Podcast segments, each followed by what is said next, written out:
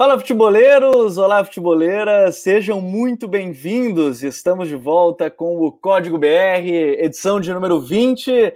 Voltamos com a temporada do futebol brasileiro, exatamente dois meses depois do último episódio, né, que foi lá no, no início de março do ano passado, onde desse ano, na verdade, 2021, quando falamos sobre, fizemos um balanço sobre o que era, o que foi Campeonato Brasileiro da temporada 2020, que se estendeu um pouquinho para 2021. Então sejam todos muito bem-vindos a mais uma edição do Código BR. A partir de agora, se você está ouvindo no Spotify, saiba que você poderá acompanhar as gravações diretamente nas lives no canal do YouTube Futuro FC. Se você não é inscrito ainda, vai lá para o YouTube Futuro FC, se inscreve no canal, ativa as notificações que todo domingão a gente vai estar por aqui fazendo, passando a régua no Campeonato Brasileiro. Agora nesse período ainda de estaduais, final de Libertadores, final é, início de Libertadores, essa reta final de estadual, a gente vai estar também fazendo um balanço das equipes que disputam as competições, que tem nos chamado a atenção. Então você pode acompanhar diretamente no canal do YouTube. Quem está aqui, a gente estava falando fora do ar, estava com saudade já. Rodrigo Coutinho, seja muito bem-vindo mais uma vez. Estamos chegando para o Campeonato Brasileiro, Coutinho. Pois é, Gabriel. Pois é, tava com saudade, né, cara? A gente tava conversando aqui fora do ar. Uma boa noite a você, pro Raí também, para a galera que nos acompanha. É muito bacana fazer o código BR, né? Valorizar o nosso produto interno aqui, abordar um pouquinho mais dos times nacionais. E uma galera já me pediu aí no Twitter: oh, quando, quando que volta? Pô, vocês estão sumidos tudo mais. Estamos de volta, galera. E de agora em diante, até o final do ano, e daqui a pouco começa o Brasileirão, né? Já estou na minha loucura aqui dos guias e tudo mais, e vai vir muito trabalho bacana pela frente aí. É, e até lembro, né, se você está acompanhando a live, quando terminar a live, vai de novo aqui na nossa aba. Se você conferir, tem uma live para essa segunda-feira, dia 13 de maio, que a gente vai trazer muita novidade para o Futre é, para esse ano de 2021, começando de vez a temporada 2021 do Futre. Então, só acessar ali, deixar já nos lembretes, porque amanhã, às 7 horas da noite, amanhã, dia 3 de maio, né? Se você já está ouvindo no, no, no, podcast, talvez já tenha passado, mas aí você consegue conferir todos os detalhes. E aí, nesse período de dois meses, né, a gente começa a se mexer no mercado, buscar contratações. Tem jogador que é chinelinho, a gente demitiu, mandou para longe, né? A gente vai fazendo transferência né, no negócio. Não dá para ficar parado sempre com o mercado sem movimento. E o cara que chamou atenção na última rodada, inclusive, né? Participou com a gente. Raí Monteiro, a gente teve que fazer uma abordagem ali com ele nesse final de temporada. A torcida pediu, tá aqui com a gente. Raí, seja muito bem-vindo. É, você é da casa já, né? Já participou com a gente em vários momentos, então seja muito bem-vindo e seja aí, vamos para mais um Código BR agora. Valeu, Gabriel. Um abraço para você, para o Coutinho, todo mundo que está acompanhando aí com a gente. Pô, cara, foi bem legal o último, né? Estive aqui na última rodada do Brasileirão, depois, né? Fazendo aquele balanço, foi um papo bem bacana. E hoje estamos aqui para aquecer os motores, né? Para a temporada. Tem muita coisa legal para a gente falar aí, bons trabalhos começando, outros começando de verdade. A gente precisa ter cautela também nesse sentido. Vamos lá. É, vamos lá, até daqui a pouco chega também com a gente o Jonathan Cavalcante, você está acompanhando na live, no podcast também, ele chega daqui a pouquinho no nosso episódio. E no título você já deve ter lido, né? O Palmeiras está em campo nesse momento, inclusive, no Campeonato Paulista, jogando contra o Santo André, enquanto a gente grava. E você deve ter visto na capa Abel Ferreira. No título, o calendário do futebol brasileiro. É, Coutinho, é, é, é muito complicado quando a gente fala, porque é, virou quase que aquele meme, né? Todo dia tem jogo do Palmeiras. O cara vem, ah, jogo do Palmeiras, aí o cara vem, ah, todo dia é isso, mano. Ficou isso na temporada 2021. Todo dia quase tem jogo do Palmeiras, não literalmente, é óbvio. E, e, imagino que isso, eu não sei qual é a tua impressão, prejudicou um pouco esse Abel Ferreira na segunda parte de trabalho dele com o Palmeiras, é, dependendo do resultado, né? Quando terminar agora esse, esse, essa gravação não vai ter terminado ainda o Palmeiras e Santo André, mas dependendo do resultado, o time pode ficar fora, inclusive, do Campeonato Paulista. É, esse calendário apertadíssimo, o, o, Palmeiras nem usou time titular no Campeonato Paulista, prejudicou, você imagina, assim, essa segunda fase do, do Abel Ferreira pós título da Libertadores, pós título de Copa do Brasil, Coutinho? Vamos começar por aí. Olha, Gabriel, eu acho que prejudicou um pouco, mas é, na minha, no meu modo de entender, o recorte de avaliação tem que ser feito nas principais competições né, que são Libertadores e Supercopa do Brasil. O Palmeiras jogou bem contra o Universitário, teve um momento ali de desconcentração e levou dois gols, mas quem viu o jogo sabe que era para ter terminado uns 3 a 0 o primeiro tempo, né? Foi muito superior ao, ao Universitário, tanto que conseguiu a vitória no fim, mesmo com um jogador a menos. No segundo jogo, atropelou o bom time do Independente Del Valle, com uma estratégia muito bem definida e executada por ele. E na final da Supercopa do Brasil, jogou melhor que o Flamengo que é o melhor time do país no momento de 11, né? O 11 titular do Flamengo. Acho que não resta dúvida que é o melhor time do país. É, e o Palmeiras fez frente, poderia até ter vencido nos pênaltis, chegou bem, bem, bem próximo disso. Então, assim, no meu modo de ver, é, atrapalha, porque você ficar fora do Campeonato Paulista, se isso realmente se, se, se confirmar, não é legal. Mas espera lá também, né, gente? A gente fala todo ano que é, o campeonato estadual é pré-temporada. E aí, quando um time resolve realmente encarar como pré-temporada, a gente fica repetindo que é vergonha, que é vexame. o é Gagliotti falou isso, né? Chamou muita atenção Sim. que ele deu entrevista e falou, o Maurício Gagliotti, oh, a gente trata como pré-temporada. É pré-temporada é, e ponto, né? Para ser sincero a você, Gabriel, eu nem tinha visto isso, mas que bom que ele falou isso, porque o presidente do clube, que bom que ele pensa assim. Campeonato estadual, gente, é, é, claro que a gente tem que respeitar a história do futebol brasileiro, mas ele, vai, ele valia lá atrás, né, quando havia essa dificuldade de estabelecer um campeonato nacional competitivo, né, sempre com a mesma quantidade de clubes, organizado.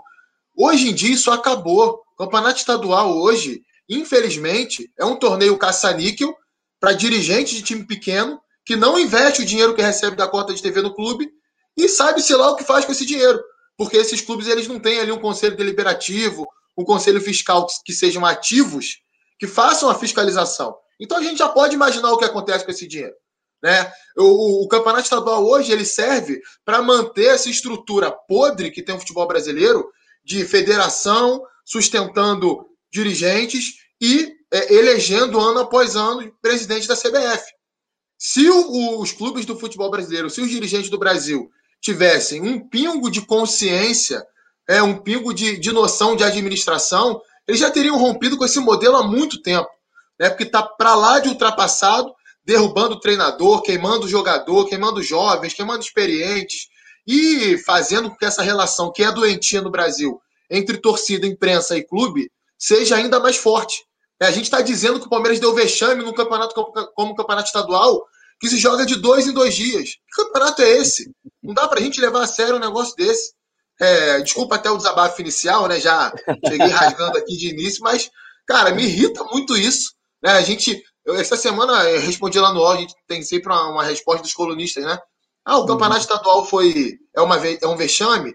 E você olha no, nos comentários da matéria lá, um monte de gente falando: não, é vexame sim, que um time como o Palmeiras não pode cair. Que não pode o quê, meu amigo? O Palmeiras não pode ir mal na Libertadores não pode ir mal no Brasileirão. Campeonato estadual, gente, passou, já era. Não tem, não tem mais o que a gente se preocupar com isso, não. Agora, o, o calendário é tão inchado, é, e deixa eu mandar um salve. De novo, se você está ouvindo no, no, no, Spotify, lembre que agora, todo domingo, a gente vai estar. Tá, você vai poder ver a gravação aqui no canal do YouTube, e o pessoal pode participar, né? Obviamente, vai poder mandar mensagem.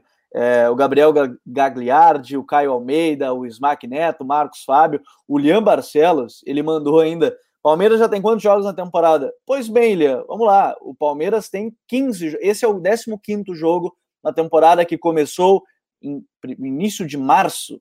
Início de março, dois meses, dois meses, já tem 15 jogos a equipe do Palmeiras na temporada, incluindo decisões da Recopa Sul-Americana, jogos da Libertadores, a Supercopa do Brasil e enfim, muita coisa, Raí. E, e aí a gente coloca assim, vai, vai, vai acompanhando e sobra, claro, o Palmeiras talvez seja esse grande, é, o, o, que chama mais atenção, porque é o que está mais disputando mais competições simultâneas, disputou Recopa Sul-Americana, Supercopa do Brasil, é, Campeonato Paulista acumulado agora, né? E você acompanhando aí mais de perto ainda, aí em São Paulo, né? Esses jogos segunda, quarta, sexta e domingo, né? Uma, uma coisa meio de louco.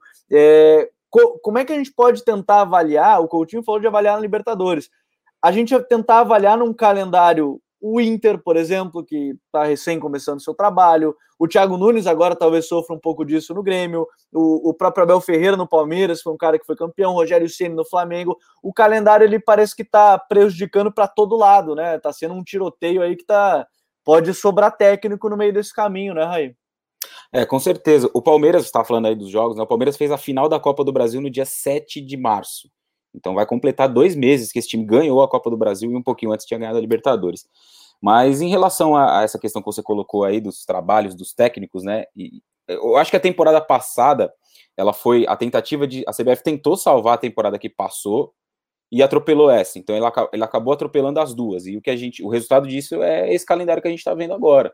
Palmeiras jogando dia sim, dia não, em horários completamente esquisitos, né? Domingo, por exemplo, aqui em São Paulo nesse fim de semana, tem clássico 10 e 15 da noite no domingo.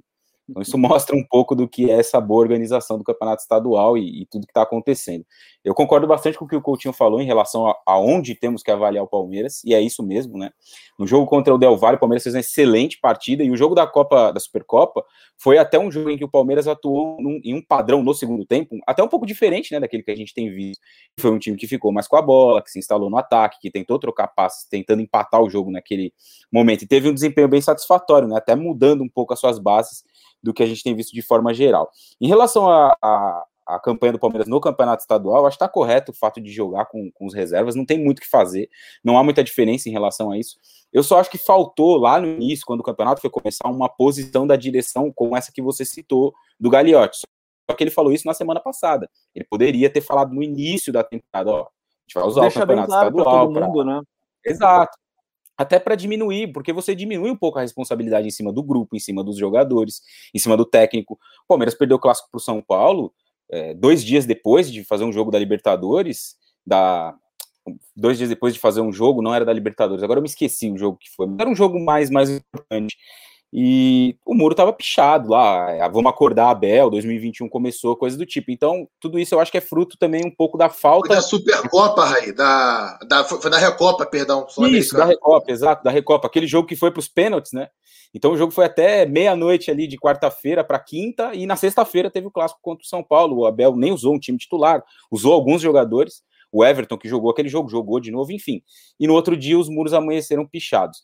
Então, é, eu acho que faltou só essa, essa maior transparência da direção, desde o início da temporada, mostrar: ó, a gente vai usar esse campeonato estadual aqui para colocar os garotos para jogar. Como o Abel falou na última coletiva, que ele gostou do Bicalho, ele gostou do Giovani, tem outros jogadores que ele vai usar ao longo da temporada. Então, é, é só isso que, na minha visão, faltou: uma maior transparência da direção para com a torcida mesmo, né? E mostrar: ó, esse campeonato aqui a gente vai usar para rodar a garotada e os nossos objetivos estão na Libertadores, na Copa do Brasil, no Campeonato Brasileiro. É, deixa eu aproveitar e agradecer. Olha só, o Ricardo Fiorotto mandou aí um super chat. Pô, obrigado, Ricardão, né, enquanto a gente está gravando. A empresa tradicional das grandes mídias fomenta essa histeria de taxar tudo de vexame. Ela se alimenta dessa eterna crise de tensões. É um ponto, e eu sempre coloco, eu, Coutinho, o Raí, a gente sempre coloca que também é necessário fazer essa meia-culpa, né? É, quando a gente fala dessa crise, querendo ou não, a, a, a grande mídia, vamos, vamos tratar assim, a, a, os veículos tradicionais de maior alcance, inclusive, eles é, têm um poder muito grande na opinião pública. Né? Isso a gente estuda na faculdade sobre a força é, é, perante a opinião pública do jornalismo e, e, das fortes opiniões. Então, é um fato também, eu acho que tem meia culpa de todos os lados, dirigentes que, como o Rai diz, não entram, é, eles entram, na verdade, nas competições sem dizer que na verdade é uma pré-temporada para tentar aliviar, já diminui a pressão do treinador ali, mas de fato é um ponto, né? Obrigado, Ricardo, que, que participou também, mandou o, o recado para gente. Então você pode ir participando durante a nossa gravação aqui do Código BR. E tem muita coisa para a gente tratar nesse episódio, enquanto a gente falar, porque é um retorno né, de, de podcast, tem muita pauta para a gente ir, ir conversando. E a gente teve nesse, nesse final de semana também, e, e, talvez seja jogo de dois projetos que são os mais fortes do Nordeste, né? Ceará e Fortaleza, com Ceará e Bahia, com a final da Copa do Nordeste, jogo de ida, 1 a 0 gol marcado pelo Jael. É, muita gente acaba deixando de lado, Coutinho, mas a gente está diante de duas equipes que no, nos últimos anos, em questão de força, não deixa a desejar para muito clube que é considerado grande mas que em questão de tamanho no campo tem se mostrado muito maior. Não, com certeza. É, acredito assim, o Ceará eu vejo um pouquinho acima do Bahia, né? Até conseguiu manter é, o Guto Ferreira, né? Se não me engano, já tem mais de um ano que ele está comandando o clube. E você vê uma crescente no Ceará, né? A cada ano melhorando o elenco, aumentando o potencial de investimento. Inclusive, o mercado feito pelo Ceará foi muito bom, reforçou muito a, a contratação do Messias na zaga, por exemplo, do Mendonça, né? O Mendonça é uma reposição ao Léo Chu, mas é um jogador mais completo que o Léo Chu. O Messias é uma reposição ao Thiago, que foi para o futebol japonês, mas é muito mais zagueiro que o Thiago, é muito bom zagueiro o Messias, né? Teria vaga em clubes grandes do futebol brasileiro, clubes maiores. Então, assim, é, é um clube que você vê um potencial de crescimento. Não acho que vai disputar título do Campeonato Brasileiro, mas por que, que a gente não pode acreditar, por exemplo, que o Ceará possa chegar numa final Sul-Americana, numa Copa do Brasil, ou até mesmo beliscar ali um G6 de Campeonato Brasileiro? Tem lá a sua forma de atuar, não vai ser um time que a gente vai parar para ver o Ceará jogar, porque é um time vistoso, porque é um time altamente criativo. Não é por aí, mas é um time muito seguro defensivamente, é um time que trabalha bem os contra-ataques, muito bem as bolas paradas também. Bola parada ofensiva do Ceará tem existe uma variação imensa de jogadas, então vai ser muito competitivo nesse Campeonato Brasileiro. E eu não, não vou me surpreender se o Ceará beliscar ali um G6, um G7 desse Brasileirão, não. O Bahia vem ali meio que no ano passado muito ruim do Bahia, né? 2020 do Bahia foi péssimo. Brigou para não cair. É, o trabalho né? do Roger Machado não, não, não engrenou. O Mano Menezes não conseguiu fazer um bom trabalho. O time estava à beira do rebaixamento. O Dado Cavalcante assumiu ali. O Dado Cavalcante, o, o, o Dado Cavalcante tinha sido com, é, contratado para ser o coordenador da base. Né? Chegou a treinar ali o time sub-23 e assumiu meio que interinamente, ajustou o time. O time conseguiu se livrar do rebaixamento. E agora ele está fazendo o time crescer um pouco mais. Você vê que ofensivamente já, já apresenta algumas coisas também. E acredito que possa fazer um brasileirão ali de meio de tabela um pouco mais tranquilo do que foi ano passado. Mas esse time do Ceará me chama muito a atenção. Né? O clube em si, não só o time, mas o clube está vivendo um momento muito bom. Eu diria até que é o melhor momento da história do Ceará. O Ceará ele já foi sétimo colocado, se não me engano, no Brasileirão de 93, mas era uma outra realidade. Era um Brasileirão que tinha lá dois grupos e aí se classificava, era meio formato de Copa depois. Então, às vezes, uma campanha não tão consistente, você chegava longe. Né? Você pegava ali um período bom, um mês bom, você chegava longe do campeonato. O Brasileirão de pontos corridos, ele não é assim, a gente sabe disso. É preciso fazer um campeonato mais regular. Eu acho que agora o Ceará vai conseguir fazer isso. Ele tem time para fazer isso nesse campeonato de 2021. É, e, e, essa é uma grande expectativa, porque, bem como o Raí falou, né, são 13 meses, o Coutinho também citou, né, do, do Guto Ferreira, vai para o seu segundo ano à frente do, do Ceará, agora com mais com, contratações nessa janela. É, não é de se surpreender, né, Raí, é, essas equipes, é claro que não se acompanha tradicionalmente, de maneira geral, mas é, é muito claro que o crescimento delas em comparação, e aí o, o Gabriel Gagliardi também comenta durante a live, é, Vasco, Corinthians, Botafogo. O, o, Fluminense acabou indo bem no Campeonato Brasileiro de maneira geral, mas em questão administrativa também não vive um, um grande momento. O Santos também. É, essas equipes bem organizadas comecem a tomar conta numa prateleira mais acima do, do futebol brasileiro, né? Ah, com certeza. Hoje, por exemplo, eu vejo o Ceará com um time mais forte que o do Corinthians, Vejo o Ceará com um time mais interessante em relação ao do Santos, por exemplo. A gente está falando aqui dos times de São Paulo. Os do Rio, acho que não precisa nem citar, né? O Vasco e Botafogo que vão jogar a Série B nessa temporada. O Ceará se reforçou muito bem nessa temporada. Né? Foram 11 contratações. Se você colocar o Vina e o Lima, que foram contratados em definitivo, você vai para 13. E aí, no, nomes né, bem interessantes. A chegada do Gabriel Dias para lateral direito, Messias, que o Coutinho citou. Na Copa do Nordeste, Messias e e Luiz Otávio são 600 minutos já sem sofrer gols, né? O time perdeu a invencibilidade no jogo contra o Jorge Wilstermann, a vitória na estreia da Sul-Americana, hum. e eram mais de 450 minutos sem ser vazado em todas as competições. Então, no meio-campo, além do Pedro Nares, que já fez uma boa reta de, de chegada no Brasileirão do, do ano passado, Teve é, a chegada do William Oliveira, que veio da Chape, fez uma série bem interessante na temporada que passou. O Vina muito bem de novo, o Mendonça também, que o Coutinho citou. É, é um Ceará de novo muito forte para essa temporada. E não tô, tô, com ele, não vejo nenhum exagero em cotar aí o Ceará para ficar entre os seis, entre os sete, no Campeonato Brasileiro que de novo vai atropelar Copa do Brasil, Libertadores, como geralmente acontece, né? Alguns Sim. times podem escolher outros caminhos e abrir espaço para que o Ceará, que também tem em paralelo a Copa Sul-Americana, é bem verdade, e também vai ter a Copa do Brasil, mas que possa chegar, possa ser consistente e brigar sim no Campeonato Brasileiro. Acho que não é nenhum absurdo colocar, não, o Vozão nessa disputa. É, eu trabalhei nos dois jogos do Ceará na Copa Sul-Americana e o time se comportou muito bem no primeiro contra o Jorge Wilstermann.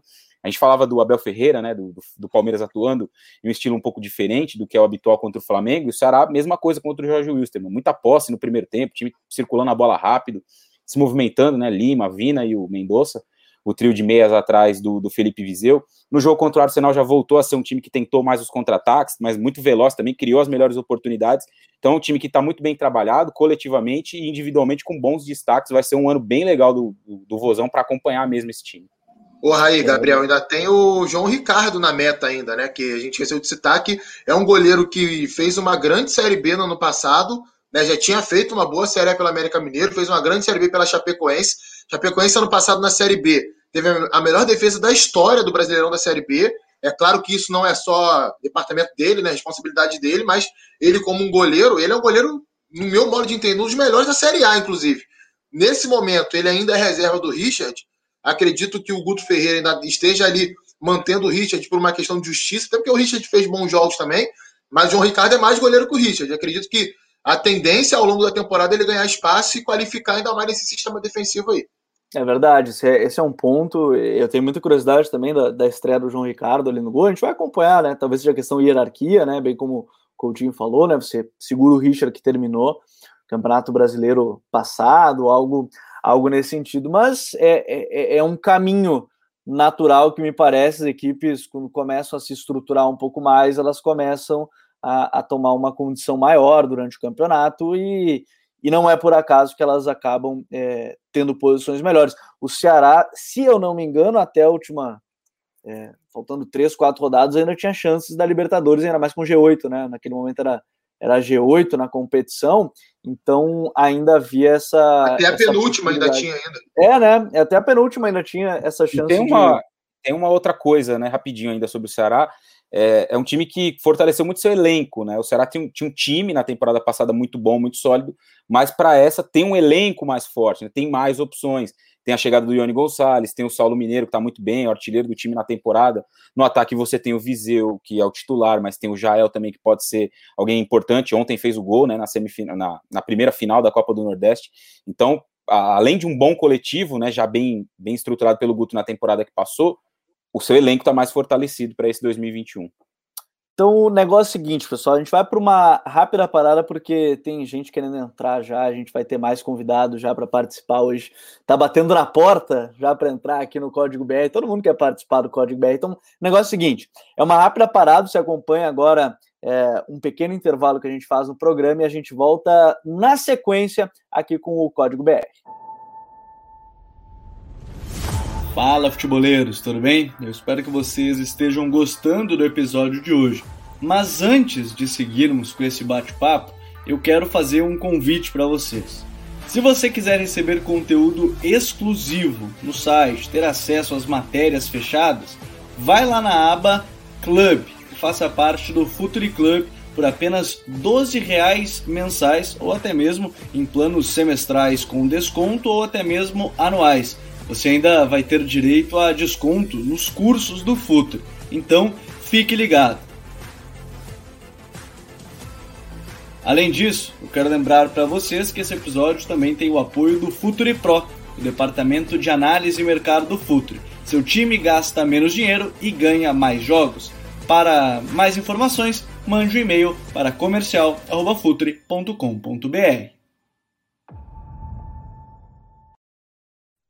Estou de volta. Estou de volta aqui, aqui BR. BR. Negócio seguinte. Negócio seguinte. Na porta, estava entrando já. Jonathan Cavalcante. Jonathan Cavalcante estava nos caras, até de almoço está aqui já com a gente. Porque, porque o Rosão ele vem se consolidando como uma grande força do futebol do Nordeste. Né? Nordeste, né? É, claro, né? Com uma parceria com o Futuro, né? Claro que iria dar muito certo, né? É, mas o, o, elenco do, do Ceará, pela segunda temporada é, seguida, ele tem um elenco mais homogêneo, né, um elenco mais encorpado. E o trabalho do Guto, cada dia que passa, vai ficando mais sólido, né? A gente vê que as contratações foram dentro de um modelo de jogo. O Jael, é, o torcedor às vezes ficaram, ficou um pouco. Ah, o Jael tá chegando, será que vai agregar muito? Mas o Jael chegou com um, dentro de uma, de uma característica que o Guto queria, porque o Felipe Vizeu, por exemplo, tem contrato até o meio do ano, não sabe se fica, se não fica.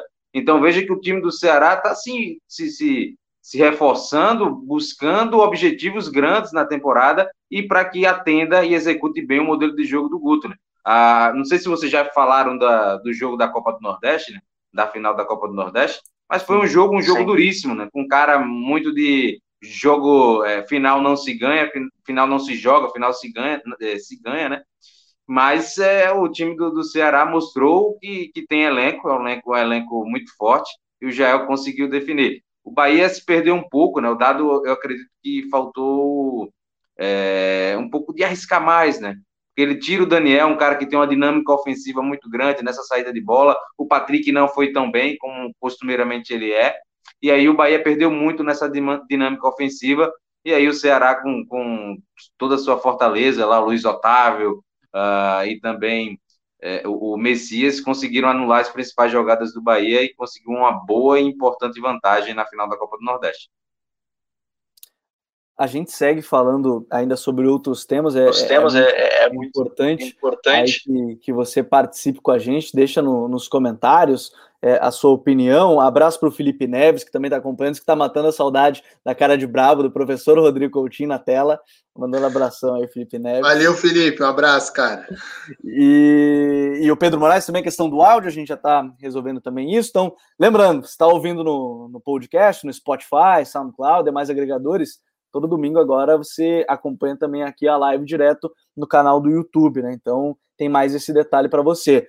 Seguinte, o, o Raí, é, o São Paulo, vamos, vamos mudar a pauta aqui, a gente vai agora para o tricolor paulista. A gente fez até um vídeo, eu e o Caio Alves, sobre essas questões, mudanças que o Crespo vem, vem produzindo, vem fazendo, mas é claro que não dá para botar assim, ah, depois de, de, desse período, vai ser campeão ou não, mas que tem se consolidado muito o trabalho do Crespo a partir e, e, se aproveitando de algumas questões do Diniz, isso é uma grande verdade, né? Ele tem se aproveitado muito e, e tem colocado suas ideias, tem tido resultados também, né, Raí?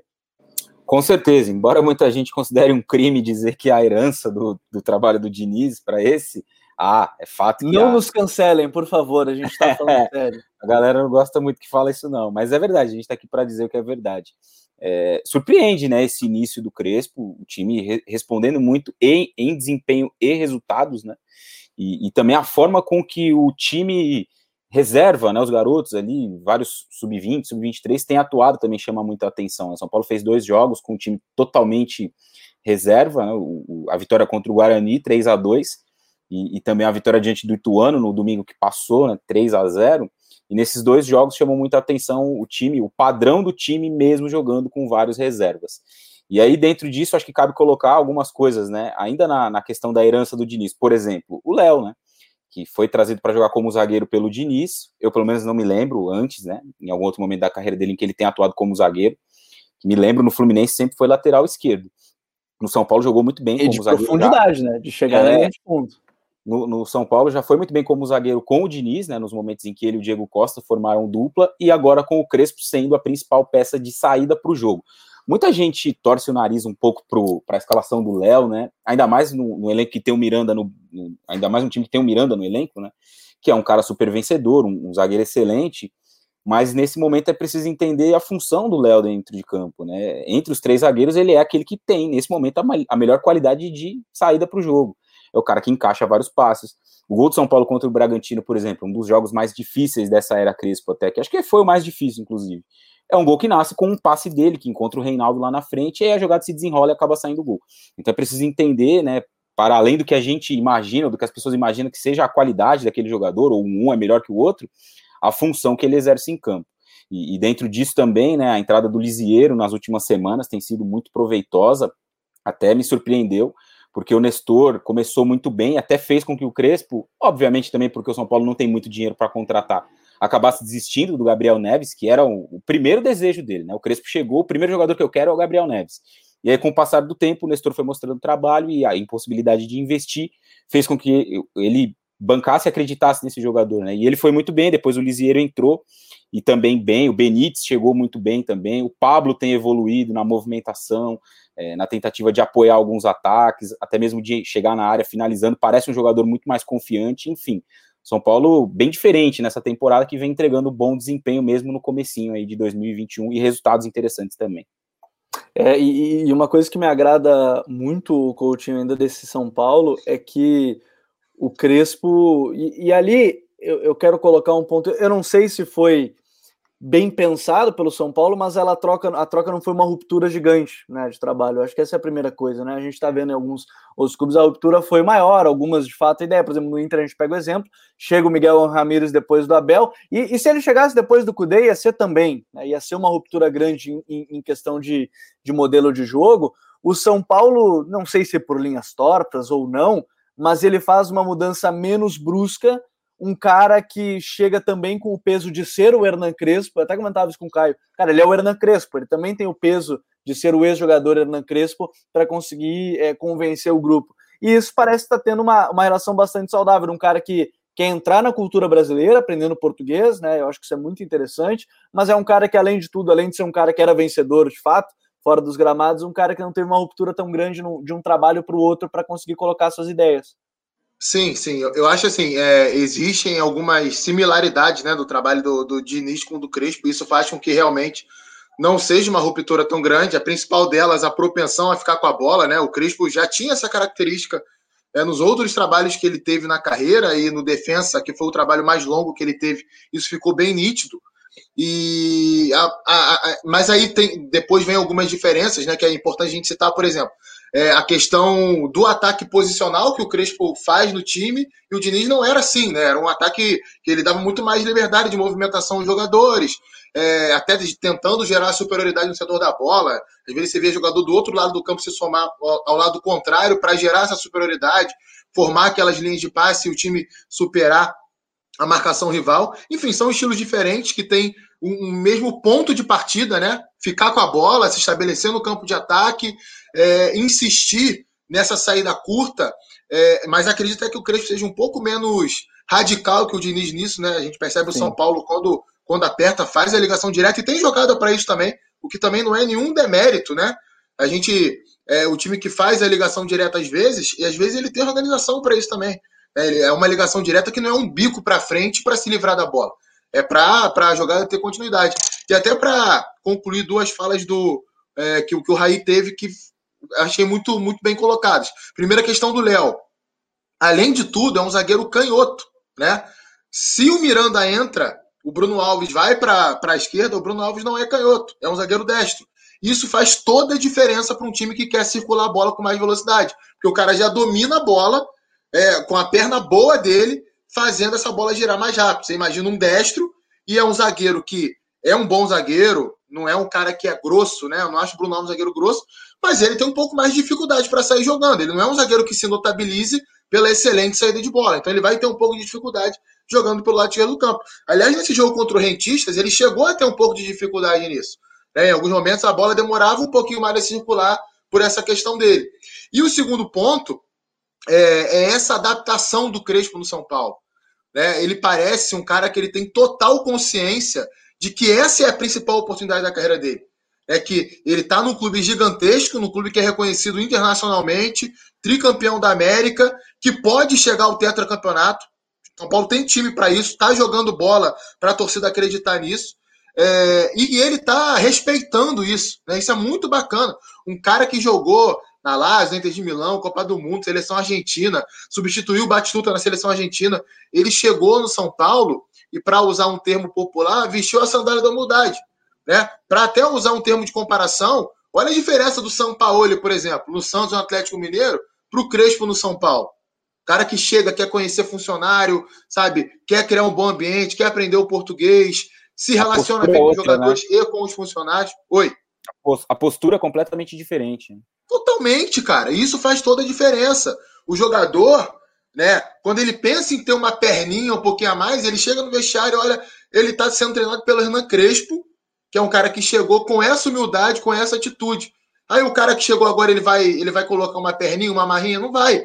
Então ele vai, ele vai querer correr também. Isso se transforma dentro de campo. O São Paulo tem corrido nos jogos, a intensidade do time está muito alta.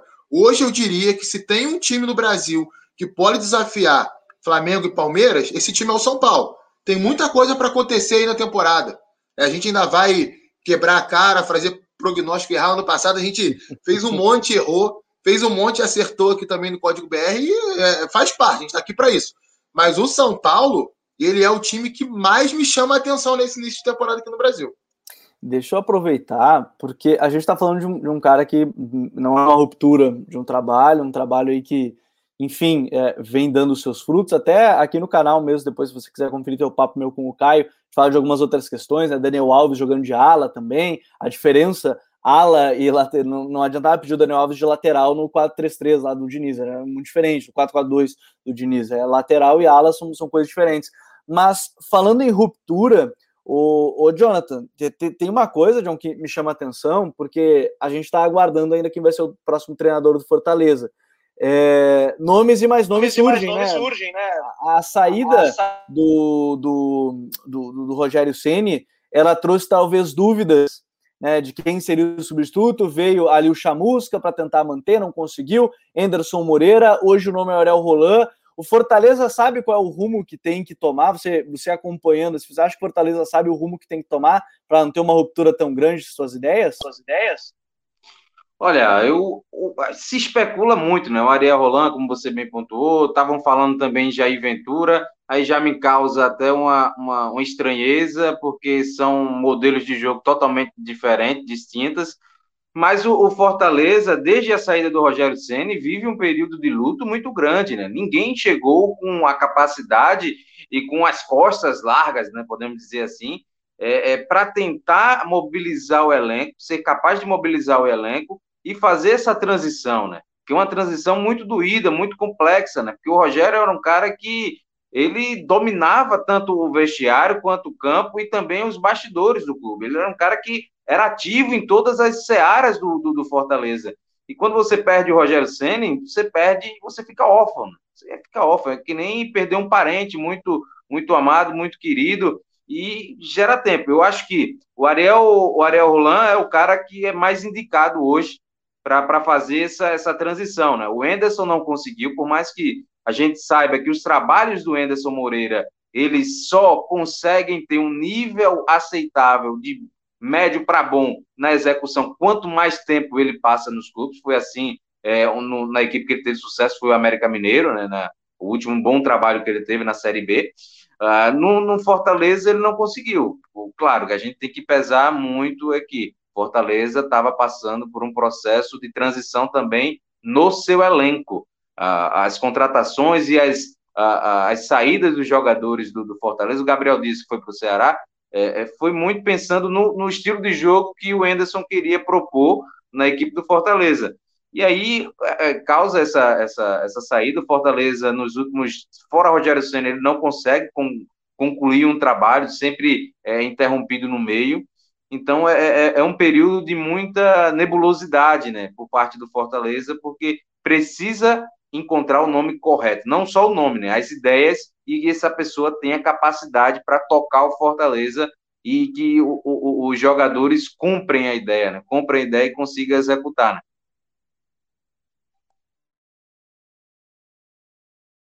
Tô começando agora, então né, eu, eu, erro às vezes, esqueço de desmutar o microfone. Eu, eu tô começando hoje. Mas sabe quando, quando o John falou assim: ah, é o Ariel Holan ou Jair Ventura? Eu, cara, é, isso é uma loucura, né? A gente vê assim, são nomes jogados ao vento, não sei. É, e, e, ali eu sempre digo: confio muito no que o repórter traz, porque, cara, de fato, às vezes é isso. É um nome X e um Y que são muito, muito opostos, né? O Sport Recife agora foi mais ou menos assim, né? Antes da escolha do Humberto Loser, que num certo momento eu lembro das notícias serem Dorival Júnior, Thiago Nunes, Filipão e eu confesso Abel Braga, se eu não me engano.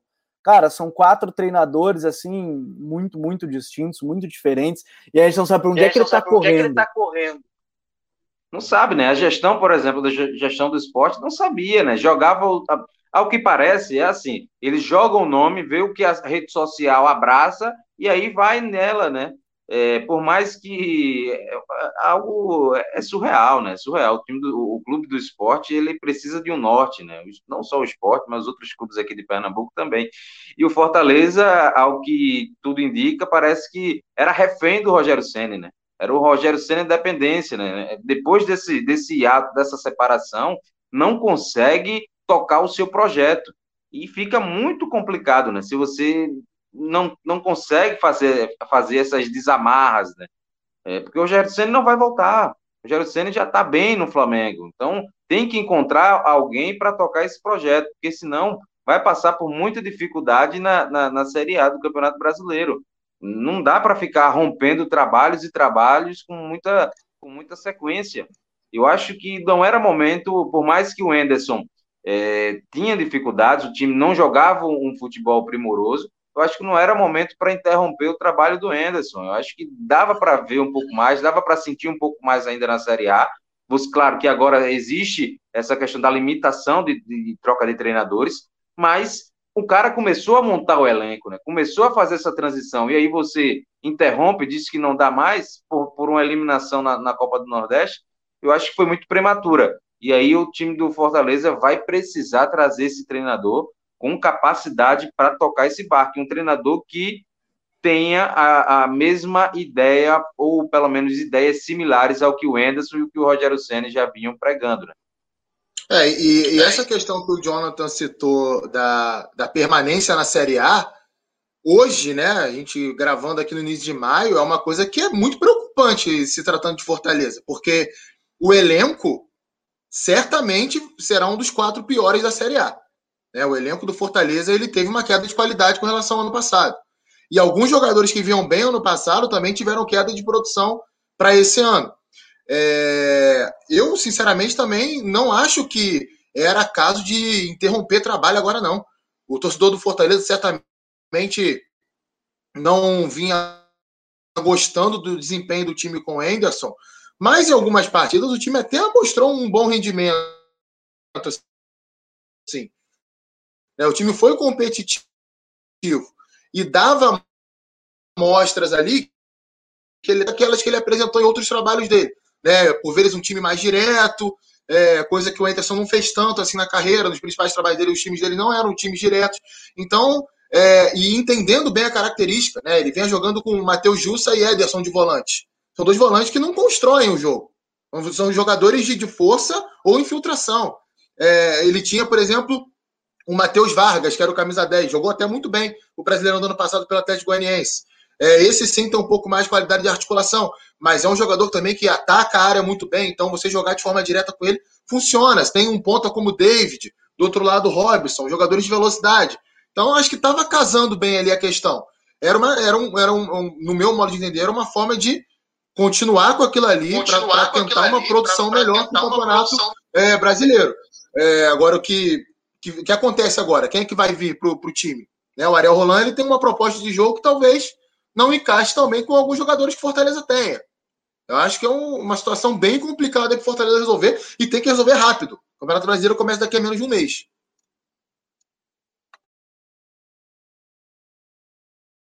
Achei que você ia falar, Jonathan. E, e, e aí, nesse ponto. E aí, nesse ponto. É, eu acho que a gente coloca também, até deixaram um comentários também durante a live, que, que a diretoria do Fortaleza admitiu que estava perdida quando, quando disse que demitiu o Anderson por conta da limitação de troca de treinadores do brasileiro. Me chamou a atenção, chamou que, atenção que. Eu só não, me, eu só não sei se é necessário de série B, é, na Série B, mas tem um, um, um fator ali, uma das cláusulas que se a que se a, a demissão for, se a saída for acordo mútuo, não conta. O que é só abrir uma brecha, na verdade, para os clubes noticiarem que é uma, enfim, uma saída mútua. Vai ter de saída em comum é. acordo nesse campeonato brasileiro, vai ser um absurdo. O campeonato não... brasileiro do comum acordo, o, é, Raí. É e aí, um aí sobre o Fortaleza, rapidinho. É. é, eu não diferente, um pouco diferente do, do Coutinho e do Jonathan, não conseguia ver muita evolução no trabalho do Anderson. Mas acho também que a diretoria não conseguiu se preparar para a saída do Rogério lá atrás e até hoje não, não sabe, não tem uma direção do que fazer. Eu gosto muito do, do trabalho do Marcelo Paz, que é um dos bons presidentes que a gente tem hoje no futebol brasileiro, mas me parece muito claro que ele não se preparou bem para essa saída do Rogério, que aconteceria. Se não naquele momento, pode até ser que naquele momento ele foi pego de surpresa, mas no fim do campeonato provavelmente aconteceria, porque o Rogério vinha em uma crescente muito grande com o Fortaleza e era muito difícil imaginar que ele fosse permanecer para a temporada seguinte, né? Mesmo se ficasse até o fim do campeonato. Acho que faltou um melhor planejamento. E agora o time vai tentando juntar os cacos aí para disputar um Brasileirão. O Fortaleza fez duas temporadas muito boas, né, na Série A. A temporada anterior, 2019, melhor do que essa. A que passou teve um primeiro turno muito bom, o segundo turno foi horroroso. Mas para esse campeonato, para 2021, eu, eu, vejo com muita dificuldade a situação do Fortaleza. Acho que é um time que vai brigar e muito para não ser rebaixado, infelizmente. Eu, eu gosto muito do retorno do Código BR porque a gente está cheio de pauta, a gente tem muita coisa para falar do, do, Campeonato Brasileiro. Assim, é troca de treinador, o clube que está sem treinador. Mas eu quero deixar para o final até uma pauta que eu acho que é bem interessante, o, Raí, que a gente pode comentar. Que se a gente está falando que Fortaleza não sabe para onde ir, o Santos também não, né? O Santos aí tem, tem um, um caminho árduo para escolher, porque oferece um projeto. Eu não sei, e aí de fato, aqui é o desconhecimento do quão grande foi esse projeto oferecido ao Areola, são três anos de contrato, eram três anos de contrato.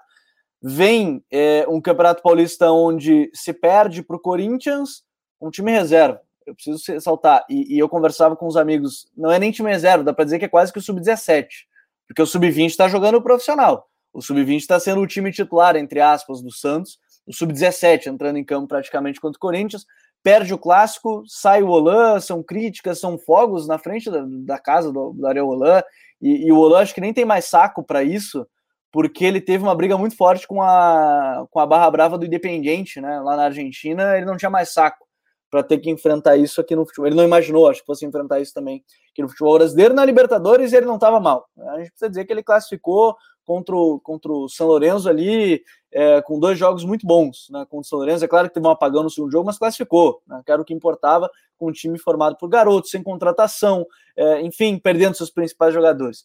O, o Raí, a gente vê é, o nome do Fernando Diniz, acho que é o nome mais forte que a gente leu assim recentemente, mas o norte do Santos parece que está meio perdido depois de oferecer três anos de contrato para o treinador e, e ver ele sair e, e, ali todo o entorno ajudou, não é dizer que ele que quis sair apenas, mas um entorno muito complicado. O Santos aí tem um, uma, uma missãozinha meio complicada também para decidir quem é que vai, vai treinar, né?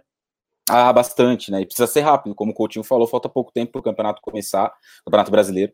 A Libertadores ficou muito difícil para o Santos, né? Essas duas derrotas aí, uma delas em casa, né? Então vai ter que se recuperar Contra o Boca na Bomboneira, tudo bem que eu, particularmente, nem acho esse Boca um time muito, muito forte, que você vai enfrentar e falar, nossa, que difícil vai ser esse jogo. Mas jogar na Argentina sempre é difícil, é, e tem altitude, né, o jogo contra o The Strongest, então para se recuperar na Libertadores, eu acho que já ficou um pouco distante para o Santos. É, eu até acho que há uma direção em relação ao que o, o presidente, não, né, que essa nova direção deseja. Porque no fim da temporada que passou, quando o Santos foi contratar um novo treinador, ele estava entre o, o Ariel Holan e também tinha um desejo muito grande de trazer o Fernando, o Thiago Nunes. Fernando Diniz agora. O Thiago Nunes também estava muito na pauta, acabou não, não havendo um acordo, né? É, eles conversaram muito e várias vezes, acho que foi uma questão mais salarial mesmo. E, e, a informação que a gente tem é que o Santos não demitiria o Holan pelo menos até a semana que passou, né? Até depois daquele clássico contra o, o Corinthians e aquela derrota. Sobre o desempenho do time em campo, a gente tem uma, uma amostra muito interessante do jogo contra o São Lourenço, né? O primeiro, que foi quando o Santos ficou muito tempo trabalhando só para aquele jogo, né? O futebol aqui em São Paulo estava parado por conta das restrições do governo, o futebol por aqui ficou quase um mês sem, sem acontecer, né? O campeonato estadual, e o Santos ficou só se preparando. E nesse um mês ele conseguiu formatar ali um time e tal, e o time fez um grande jogo contra o São Lourenço. Mas tem uma outra questão, né? O Santos tem um time muito jovem.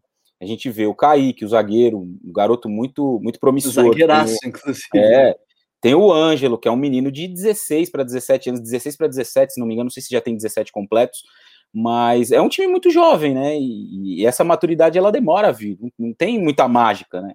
Agora, mais uma vez, a gente falou do Palmeiras lá no começo, né? Abel acorda, a torcida pichou lá no dia depois do clássico. E a torcida do Santos, depois que o time perdeu para o Barcelona, pichando que o Tetra da Libertadores era obrigação.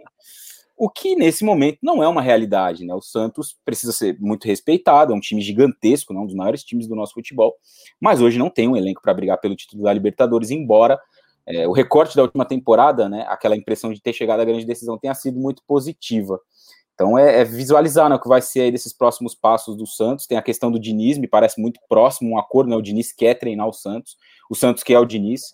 É, tem a questão dos jovens, né? O Diniz gosta muito de trabalhar com a molecada, então pode ser um casamento interessante para esse campeonato brasileiro. O problema é que ele já vai entrar muito provavelmente caindo na primeira fase da Libertadores, né? Porque tudo bem, é, o Santos perdeu os dois primeiros jogos, mas os próximos quatro podem ser com ele. Então, o treinador que vai ser eliminado da Libertadores, se caso isso acontecer, é claro, vai ser o Diniz. Então já é uma pressão a mais para ele. picharam aqui nesse período que a gente estava dois meses sem participar, picharam, né, que código BR semanal era obrigação. Aí eu caí na pressão da torcida, né, tive que retomar o código BR, o torcedor me influenciou muito nessa decisão de, de retomada. Mas foi pressão, né, Coutinho? Foi pressão, eu tive que, que ouvir. Sabe aqueles caras que a gente tá vendo? É, é um absurdo, eu falo rindo, mas assim, é muito absurdo. Os caras tendo que discutir com, com a torcida organizada o planejamento do clube, é, por que que tá jogando fulano, ciclano. Acho que a mais forte recente é, é a do zagueiro Canu, do Botafogo, com, com os torcedores, acho que depois da eliminação na Copa do Brasil, que ele fala, não tem dinheiro, os caras querendo contratação, é uma realidade paralela, assim, não sei. É, eu falo rindo, mas é um negócio muito triste que a gente tem que, tem que ver, assim, de maneira geral no futebol brasileiro. Mas, para fechar, acho que é legal, Coutinho, o Fernando Diniz, ele, acho que ele entra um pouco nessa ideia assim, no que é o Santos, e talvez seja o grande momento da carreira dele de mostrar: olha só, eu consigo ser consistente em dois clubes seguidos. Né? Ó, eu consigo ser consistente nessa temporada com São Paulo. Teve oscilação? Teve, natural. Eu consigo ser consistente agora numa outra equipe, mas num, num contexto bem pior que vai ser se ele fechar agora com o Santos, né? Sim, é, eu vejo aí, sem querer cavar caras ali que chegariam no Santos hoje e não teria uma ruptura grande com o que o Ariel Roland fazia.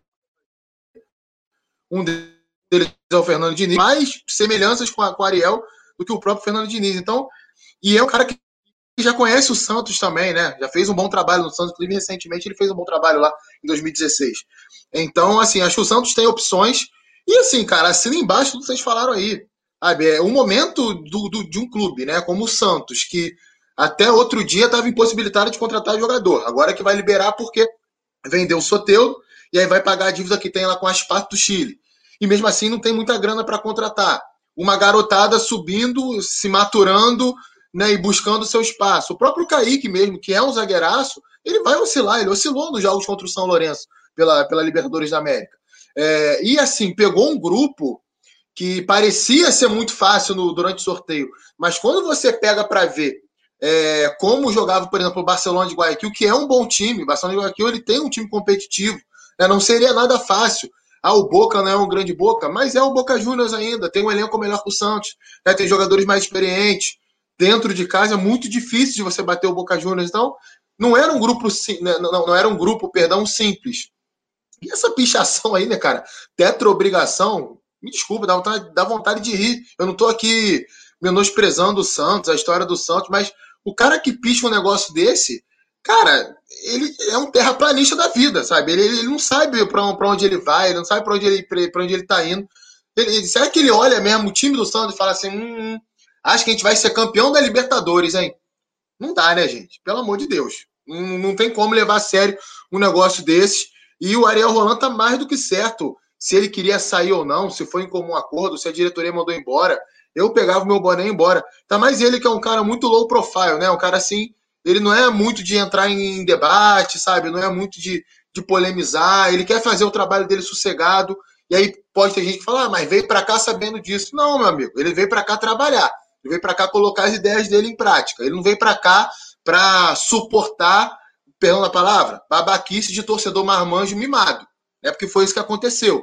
E aí a diretoria cai nesse conto aí e acaba mandando o cara embora.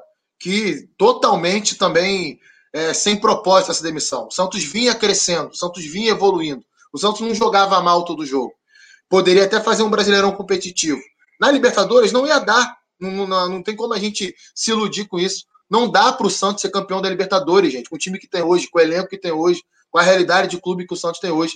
É entrar e tentar fazer um papel minimamente digno é, não deu nem tempo da gente ver isso acontecer. Foram apenas dois jogos ali na primeira fase. O, Só para aproveitar para fechar. Não, vai lá, Rai, vai lá. É que ele não foi demitido, ele pediu demissão, o, o Olan. Ele entregou o cargo lá depois do jogo contra o. Do jogo contra o Barcelona, contra o Santos, melhor dizendo. Não, ele não foi demitido. É, não, eu é, acho não, legal, eu assim, a gente coloca, é, é uma loucura, isso tudo é uma loucura. E, e eu quero pegar um último ponto, então, para a gente fechar o podcast, John, vou te chamar, porque a gente, eu citei por cima a questão do esporte, questão do esporte e, e, eu quero botar essa, parte, do planejamento, planejamento na, é, aqui por é. cima, porque o Santos, sabe qual é o, tamanho do Santos hoje para jogar a Libertadores? Acho que o Coutinho botou bem. O esporte trouxe Humberto Loser e, e, a última temporada foi brigando para não cair. O esporte sabe é, qual é o tamanho que vai ter para essa temporada, você acompanhando, se você acha que o esporte sabe esse tamanho que tem com, é claro, a chegada do trabalho agora com o Loser, mas você sabe, você acha que o esporte sabe o tamanho que vai ter de dificuldade no brasileiro? Brasileiro? Olha, a chegada do Humberto Loser é cercada de muitas expectativas, né? O Jair Ventura foi muito criticado no início da temporada é, por não conseguir fazer o esporte jogar de maneira mais ofensiva, né? ter mais dinâmicas de jogo, mais movimentos. E Humberto Luz chega com essa expectativa. A gente, claro, sabe da, do bom trabalho do Humberto Luz defensivamente. Ele conseguiu é, é, dar uma solidez, por mais que seja uma semana apenas de trabalho. A gente viu o jogo contra o Náutico, o time do esporte conseguiu ter uma solidez, conseguiu ser mais eficiente ofensivamente, conseguiu é, a, ajustar alguns mecanismos ali no ataque, fazer o Sander voltar a jogar bola, colocou o Júnior Tavares para jogar como volante, ele tem encontrado alternativas, né? tem buscado e tem encontrado alternativas. O esporte, eu acho que o torcedor tem uma expectativa, a gestão tem outra, mas é, é, por mais que é, queira que o esporte brigue por, por zonas intermediárias, o esporte ainda é um clube que tem muita dificuldade financeira, por mais que contratou alguns jogadores de, de nível bom para a Série A, mas o primeiro objetivo do esporte tem que ser livrar o rebaixamento. Né? O esporte não dá para querer dizer que vai entrar brigando por Libertadores, vai brigar por Sul-Americana, porque não, não está nesse patamar ainda. Está no início de processo, no início de, de trabalho do Humberto Luz, ele está encontrando é, é, ainda a melhor forma de jogar. Sabe-se que no estadual é uma coisa, está jogando contra Náutico, está jogando contra Afogados da Engazeira, contra Retrô, mas no Campeonato Brasileiro vai jogar com, com, com equipes muito mais fortalecidas, como Flamengo, Palmeiras, São Paulo, é, o próprio é, Bahia, o Ceará, que faz um, uma grande temporada, né? Então, o esporte precisa entender a sua grandeza. O esporte quis Humberto Luzzi para ter um time mais forte ofensivamente, que oferecesse mais mecanismos ofensivos, mas sem perder a questão da consistência defensiva, né? Que foi uma marca muito forte do Humberto Luzzi na Série B do ano passado, é, quebrando o recorde, sendo a equipe que sofreu menos gols, né? A defesa menos vazada da, da competição nacional. Eu acho que pode, um casamento pode dar certo. Esse casamento, acho que pode dar muito fruto ao esporte, mas o torcedor tem que entender que o esporte não vai jogar como jogou em 2000, né? Porque o torcedor do esporte tem muito aquele aquele afã, aquele fã né? de querer a equipe de 2000, né? Que jogou uma barbaridade, né? Tinha lá o Leonardo como sendo um grande expoente, um time rápido, veloz, que meteu 6 a 1 no Atlético Mineiro, mas não dá, muitas vezes não vai dar para conseguir jogar aquele futebol, né? Então, acho que tem que ser pezinho no chão para buscar aí o, o, os resultados na, na Série A. O esporte briga realmente para não cair e depois o que vier é lucro. Ô, John, o negócio é o seguinte, não é porque tu é craque, tu não vai pagar caixinha. Na próxima tu paga caixinha. Tamo junto, até a próxima. Valeu, Gabi. Cheguei corrido, né? Tava no, numa transmissão do Campeonato Pernambucano, lá Vitória Boa. Retrô. Boa. E aí cheguei na, na no voado para participar. Claro que a gente tem que participar aqui do Código BR, né? Já já é, é já está na mente do torcedor brasileiro e a gente tem que participar para trazer a nossa, a nossa visão, debater sobre o futebol brasileiro, que é sempre bacana estar tá com essas férias, o Rodrigo Coutinho e agora o Raí Monteiro, né? Tava vendo, acompanhando ele nas transmissões aí do, do Ceará na Sul-Americana, dando um show, e agora poder estar tá dividindo tela com ele é sempre, sempre bacana. Claro, né? Com o Gabi mais fofinho do Brasil. Beijo. um abraço, abraço pro John. Coutinho, Tamo junto. Semana que vem a gente tá de volta. A gente caiu na pressão da torcida, né? Não adianta. A torcida pichou o muro, a gente foi. Agora é semanal, estamos de volta já com, com, o código BR. É, rapaz, não tem essa não. Essa foi a corneta do bem, né? Essa foi, foi a pichação do bem.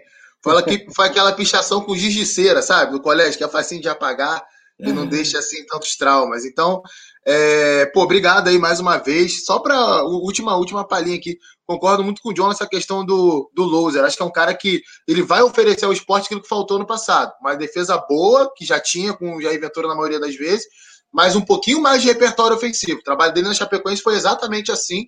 E acho que é um cara preparado para treinar o esporte na Série A. Enfim, um abraço aí para todo mundo, para você, Gabriel, para o Jonathan, para o Raí também. E vamos lá, né? Vamos tocar agora aqui rumo aí ao Campeonato Brasileiro e até o final do ano com o nosso código BR. Agora, se eu falei que o John ele chegou depois, eu tenho que falar também no jogador que chineliou, né? O jogador Caio Alves, dando uma chineliada no dia, já dizendo que não podia, não podia. ia ser complicado. Só vive no DM esse aí, hein? É, não, o, é, não. O, o, Caio é o jogador de DM. Vamos ver se a gente consegue colocar ele em forma. Raí, bom te ter aqui em mais um episódio. Agora a gente vai ouvir e estar com a gente aqui mais, mais vezes semanalmente. Tamo junto, meu parceiro. Até a próxima. Valeu, Gabriel, Jonathan, Coutinho, galera que esteve aí ligada com a gente. Vai ser um prazer passar essa temporada aqui com vocês falando de Campeonato Brasileiro. Até a próxima.